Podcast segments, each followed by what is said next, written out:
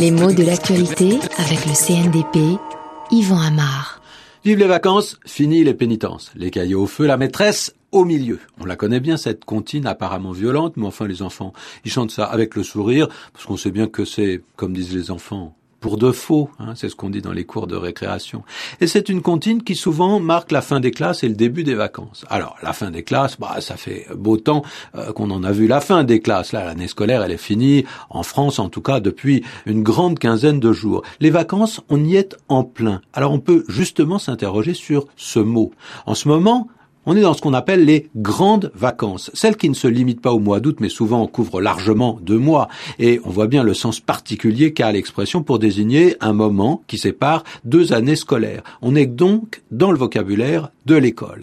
Et parfois d'ailleurs, on appellera petites vacances celles de la Toussaint, celles de Mardi Gras. Mais la formule est un peu ancienne, elle date de l'époque où les vacances dites de Noël et de Pâques étaient sensiblement plus longues que les quelques jours que les écoliers avaient au début du mois de novembre ou à la moitié du mois de février. Alors, ce mot de vacances lui-même, il a pris un sens particulier en fonction de son emploi et même en fonction de son nombre. Singulier ou pluriel? Est-ce qu'on peut dire que le mot ne s'emploie qu'au pluriel? D'une certaine façon, oui.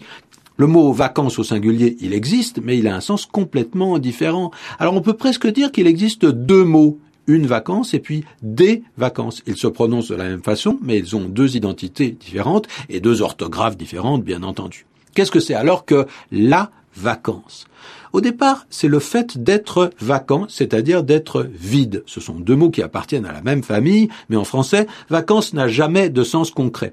Une bouteille n'est pas vacante quand il n'y a rien dedans. Elle est vide, à moitié vide, presque vide, mais vacante, non. En revanche, un poste est vacant quand personne ne remplit sa charge. Et là, le mot prend une fonction assez administrative. Il y a vacances de poste après une euh, démission, une mutation, un départ à la retraite ou, un décès d'ailleurs. Le poste existe toujours indépendamment de la personne qui y travaille. La chaise est là si vous voulez, mais il n'y a personne dessus. Alors, eh, on peut postuler pour être nommé à ce poste. On voit bien à quel point ce vocabulaire renvoie à une tradition administrative où la règle est importante.